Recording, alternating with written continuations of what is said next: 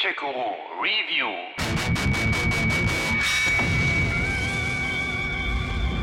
We continued our search for the other members. And it turned into a nightmare. 25 Jahre ist es nun her, dass Capcom seine Kult-Survival-Horror-Serie Resident Evil das erste Mal auf uns losließ, damals noch auf PC, Sega Saturn und PlayStation 1. Hauptakteure waren damals Jill Valentine und Chris Redfield, Schauplatz war ein altes Herrenhaus. There are only three STARS members left now Captain Wesker, Jill, and myself. Seitdem ist eine Menge passiert. Das Game hat mehrfach die Richtung gewechselt oder besser sich neu orientiert, wie etwa in Teil 4, der zum Third-Person-Shooter mit Quicktime-Events wurde, oder Teil 7, der wieder mehr zurück zu den Survival-Wurzeln fand. Hier drüben, Mami. Und jetzt also Teil 8, der eigentlich ja schon der zehnte Teil ist. Ich sage nur Code Veronica und Zero und außerdem gar nicht Resident Evil 8 heißt, sondern Resident Evil Village. Nein, nicht Village People, Resident Evil Village, die Survival-Horror-Serie. Nein, doch. Oh. Mann, mal wieder wie im Kindergarten hier. Also zurück zum Spiel. In welche Richtung geht's dieses Mal? Mehr Baller-Action oder doch mehr Survival-Horror? Schauen wir doch mal rein. Lycans und Gentlemen, danke für eure Geduld. Mögen die Spiele beginnen! Teil 8, also Village. Mann, ist jetzt mal gut. Also, der spielt gut drei Jahre nach den Geschehnissen des Vorgängers Biohazard, der ja bekanntlich oder auch nicht in Louisiana spielte. Wer Biohazard nicht gespielt hat, der kann sich am Anfang von Village eine kleine Rückschau reinziehen und ist so auf dem aktuellen Stand. Ich äh, bin Ethan. Ethan Winters. Das mit den Bakers ist jetzt drei Jahre her. Nach den unschönen Erlebnissen in Louisiana wollen Ethan und Mia da möglichst weit weg. Naheliegendes Ziel, wenn man dem Horror den Rücken kehren will, ist dann natürlich Rumänien. Naht, Leute, Transsilvanien, Vampire, Dracula. Rumänien ist ein echter Hotspot für okkulten Monsterscheiß. Wie kann man auf so eine dämliche Idee kommen? Eine wunderbare Idee. Aber okay, die Amis haben es ja bekanntlich nicht so mit der Geografie außerhalb ihres Landes. Selbst Trump schwärmte ja mal von einer Stadt namens Belgien und hielt Paris für die Hauptstadt von Deutschland. Ägypten? Fake News. Wie auch immer, Ethan und Mia jedenfalls finden Rumänien, lassen sich dort nieder und bekommen ein Töchterchen namens Rose, der Mutti dann auch die passenden Märchen zum Einschlafen erzählt. Da erschien der Fledermauskönig. Er grüßte sie herzlich und biss sich in den Flügel. Komm, Kind, stille deinen Durst, sagte er. Und so trank sie das dunkle, klebrige Blut und lächelte zufrieden. Während Mia die alten, schrecklichen Ereignisse ad acta gelegt hat, sorgt sich Ethan immer noch, dass das alles noch nicht vorbei sei. Ich bin nicht paranoid, nur vorsichtig. Und seine Vorsicht ist durchaus berechtigt. Mitten in der fast heilen jungen Familienwelt fallen plötzlich Schüsse. Ich verstehe einfach nicht, wieso du so... Mia, runter!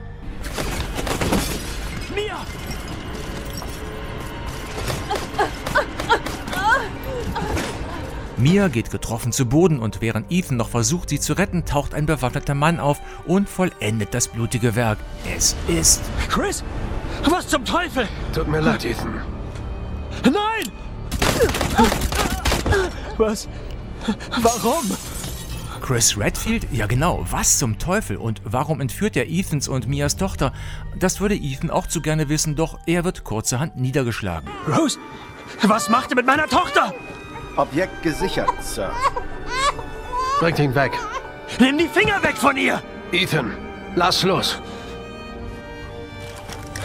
Als er wieder zu sich kommt, liegt er irgendwo JWD im Tiefschnee in der Walachei, um ihn herum tote Söldner. Und Ethan fragt sich ganz zurecht, Wo zum Teufel bin ich? Nun, to make a long story short, gelandet ist er in einem verfallenen rumänischen Winterbergdorf, das von einer Hexe namens Mutter Miranda, ihren vier grotesken Kindern und ihren Monstern beherrscht wird, die wohl auch hinter den toten Dorfbewohnern und dem Verschwinden von Rose stecken. Die Siegel der vier Kinder mögen dir den Weg eröffnen. Bitte, ich brauche keine Rätsel. Ich will nur meine Tochter. Dein Job ist es also, das Mysterium des Dorfes aufzudecken, deine Tochter zu finden und zu retten und vor allem lebend aus der Geschichte wieder rauszukommen. Wer würde sowas tun? Nun zum Beispiel all die, die Spaß an einem fast perfekten Mix aus Horror, Survival und Shooter haben. Village ist nämlich wieder etwas Action- und ballerlastiger als seine Vorgänger. Ja, stellenweise übertreibt es das Game da sogar ein bisschen, wenn wir phasenweise Werwölfe geradezu kompanieweise weghauen müssen. Sie kommen. Wer kommt? Was war das? Ihre Waffe. Was? Sie haben doch sicher eine Waffe. Was mit der fetten Bewaffnung aber dann trotzdem noch irgendwie Laune macht. Pumpgun, Sniper, Pistolen, Rohrbomben oder Minen finden wir im Dorf oder kaufen es beim Händler. Eine kleine Reminiszenz an Teil 4, bei dem wir unser Arsenal auch pimpen können. Wie steht's um deine Feuerkraft? Ich biete jetzt auch erweiterte Waffenmodifikationen an. Auch das Waffengefühl stimmt. Gegner werden physikalisch korrekt zurückgeschleudert. Jede Waffe fühlt sich etwas anders an. Der Wechsel mit den vier Slots klappt blitzschnell. Und ja, ihr könnt natürlich auch laufen und schießen. Nein, unmöglich! Das kann nicht sein! Auch Resident Evil Village vernachlässigt bei aller gelungener Action nicht den subtilen Horror. Was da allein in der stimmungsvollen Schlosslocation oder im Haus des Puppenmachers abgeht, das ist nichts für schwache Nerven. Die erstklassigen Licht-Schatteneffekte bauen zusammen mit dem extremst gelungenen Sounddesign eine unterschwellige Angstkulisse auf, sodass uns das kleinste Geräusch zusammenzucken lässt. Wohl wissend, dass hinter jeder Tür, hinter jeder Ecke das Grauen lauern kann, aber nicht zwingend muss. Das hält den Puls oben.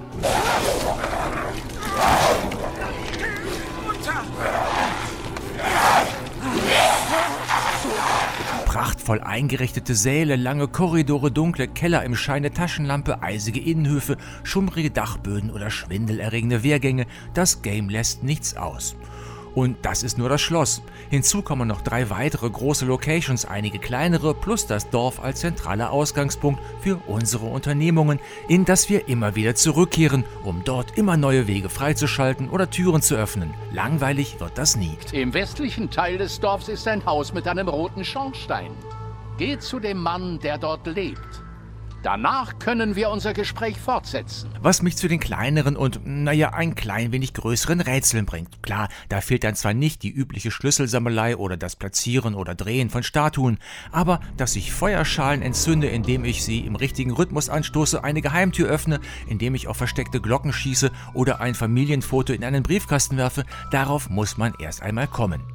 Das ist jetzt alles nicht übermäßig kompliziert, aber eine schöne Abwechslung. Vor allem aber weiß man, dass es zur Belohnung meist entscheidend weitergeht, sich neue Areale öffnen oder wichtige Gegenstände freigeschaltet werden. Es ist nur ein Rätsel, wenn du die Antwort nicht kennst.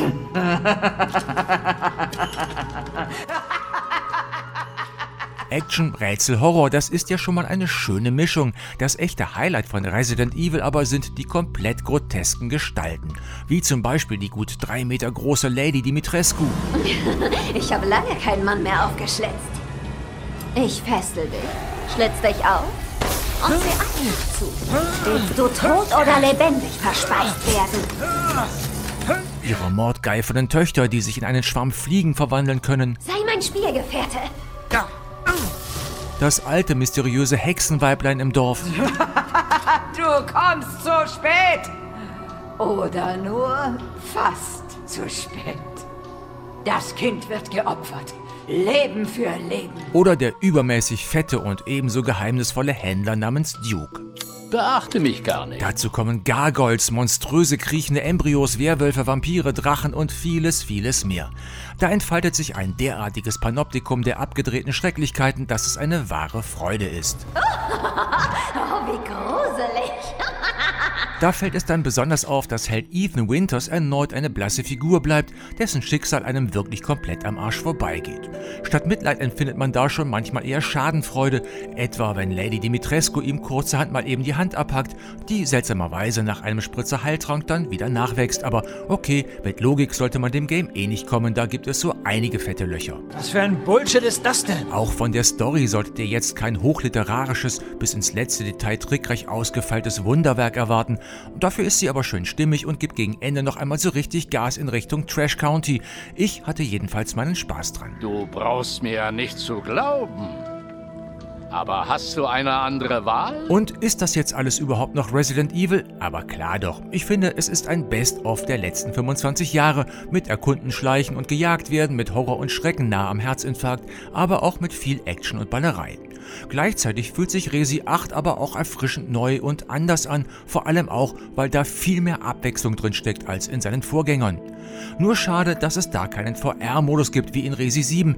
Das würde der Sache die Krone aufsetzen. Aber auch so ist Resident Evil Village ein gelungenes, trashiges und äußerst spaßiges Spektakel. Viel Spaß in der Hölle.